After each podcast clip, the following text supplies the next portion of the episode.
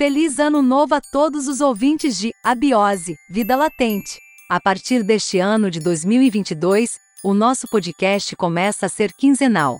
Agradecemos aos comentários e dicas enviadas para a gente. Estamos orgulhosos também de ter ouvintes de várias nacionalidades. São eles dos Estados Unidos, Alemanha, Japão, Argentina, Inglaterra, Peru, Bolívia, Grécia, entre outros. Não esperávamos em tão pouco tempo alcançar esse número bacana de gente que curte o nosso podcast. E para continuar esse trabalho com qualidade, com um bom entretenimento, precisamos de verbas. Você pode colaborar fazendo um Pix para o nosso podcast, quando puder, o valor que quiser e quantas vezes puder durante o ano. Outra forma de nos ajudar e participar é ter o seu caso contado aqui, no nosso canal. Entre em contato através do nosso e-mail, abiose.vidalatente.gmail.com e contaremos como. Por enquanto é isso que tínhamos para contar. Mais uma vez agradecemos a todos por escutar o nosso podcast Abiose, Vida Latente.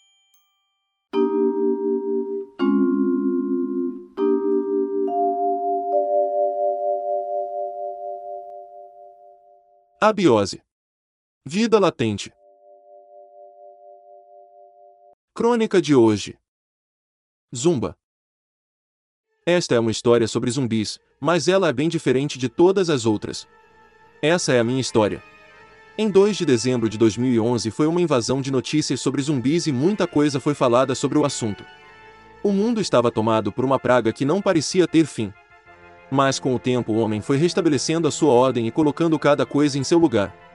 Eram poucos os ataques de zumbis, quase não ouvíamos mais falar sobre esses seres que quase chegaram a dominar a Terra. Foi num belo dia de sol, no litoral paulista, eu estava de férias com a família. Sol, mar, cerveja e sorrisos. Um grito.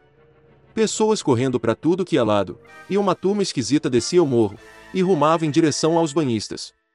Um grupo de 10 a 15 pessoas. Pensei que era um arrastão na praia. Um grupo de delinquentes que se reúnem para roubar as pessoas nas areias da praia. Todos ficamos atentos aos nossos pertences e escondíamos o que tinha de valor num buraco e cobria com areia. Algumas pessoas corriam apavoradas, mas nem todas tiveram tempo para isso. O primeiro que chegou perto de uma idosa foi logo agarrando e lhe dando uma mordida bem feroz na garganta. Podia ver o sangue jorrar aos montes, enquanto ele abraçava o corpo da mulher que tremia sem parar. Meu Deus! Foi aí que percebemos que não se tratava de um assalto, e sim, de um bando de zumbis que não foram exterminados. Quando me toquei, um deles já estava correndo atrás da minha esposa. A minha primeira reação foi de tentar defendê-la. Fechei o guarda-sol e como uma lança cravei nas costas do maldito. Filho da puta! Minha esposa conseguiu correr o mais distante possível, Acho que lhe dei uma chance de sobreviver por mais um tempo.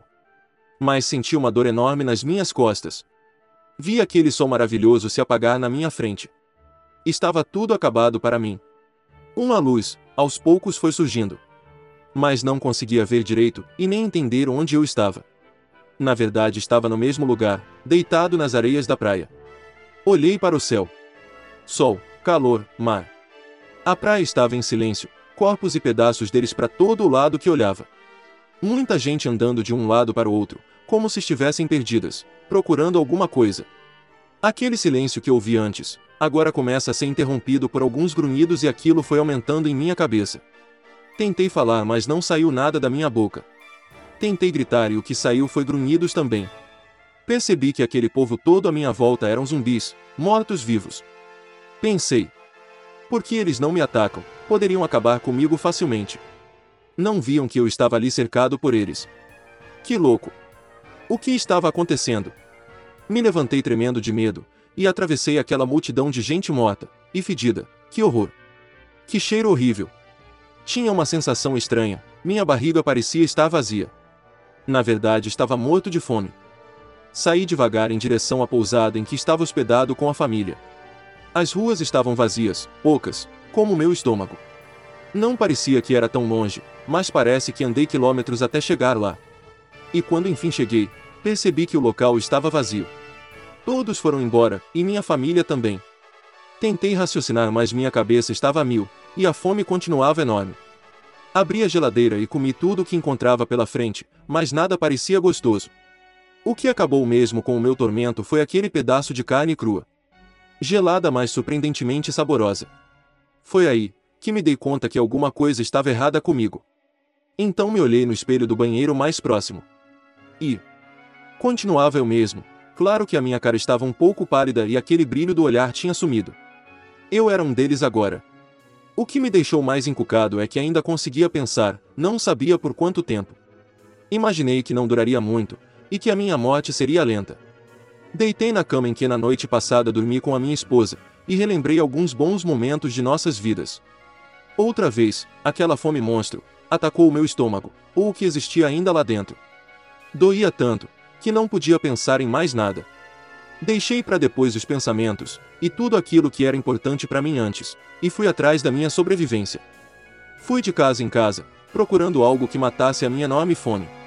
Muitas das vezes, encontrava outros caras, que como eu, já tinha esvaziado várias geladeiras, acabado com as galinhas dos quintais, com os cachorros, gatos e etc. Os ratos eram rápidos para mim, e entravam em buracos estreitos. Muito difícil de catar. Que raiva! Minha cabeça não perdeu totalmente o juízo. E fui descobrindo com o tempo que os zumbis eram seres com sentimentos, assim como eu, muitos estavam na busca de seus familiares, amigos, entes queridos. Mas o que recebiam em troca era chumbo quente na cabeça. Está certo que aquela vontade enorme de comer coisas vivas deixava a gente meio sem freios, e muitas das vezes, a gente comia o que aparecia pela frente. Era incontrolável. A parte mais gostosa eram os cérebros, fazer o que? Uma delícia. Fui aprendendo a viver em bando, era muito mais divertido. Não precisava trabalhar mais, nem tampouco se preocupar em pagar contas. Em alguns integrantes do grupo, faltavam pedaços do corpo. Não conseguia entender como o cara conseguia se rastejar com apenas a metade de seu corpo, e a única coisa que desejava era cérebros.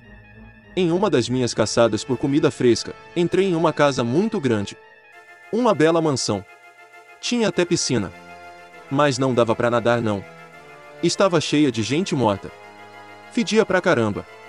Vasculhei todos os cômodos em busca de comida, e nada. Estava quase desistindo quando ouvi um barulho que vinha de um dos quartos. Já tinha olhado lá, mas fui verificar novamente. Quem sabe não tinha lá um gato gordinho me esperando. Olhei e olhei e nada. Me aproximei de um enorme baú junto à cama, e ele tremeu. Abri para ver o que tinha dentro.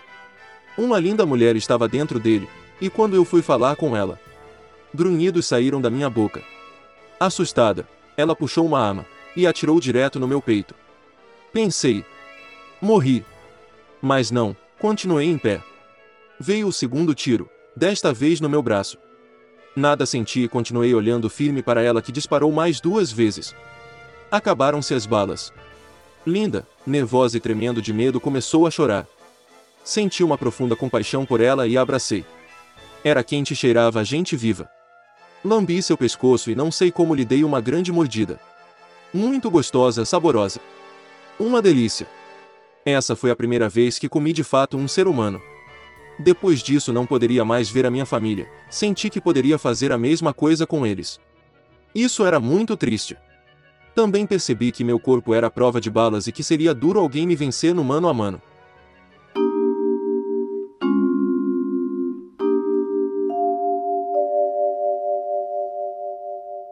todos os direitos reservados para JB Studio. Quer saber como colaborar com o canal, dar alguma sugestão ou patrocinar? É muito simples, entre em contato com a gente. Envie um e-mail para abiose.vidalatente.gmail.com. Agradecemos a todos e até o próximo capítulo de Abiose, Vida Latente.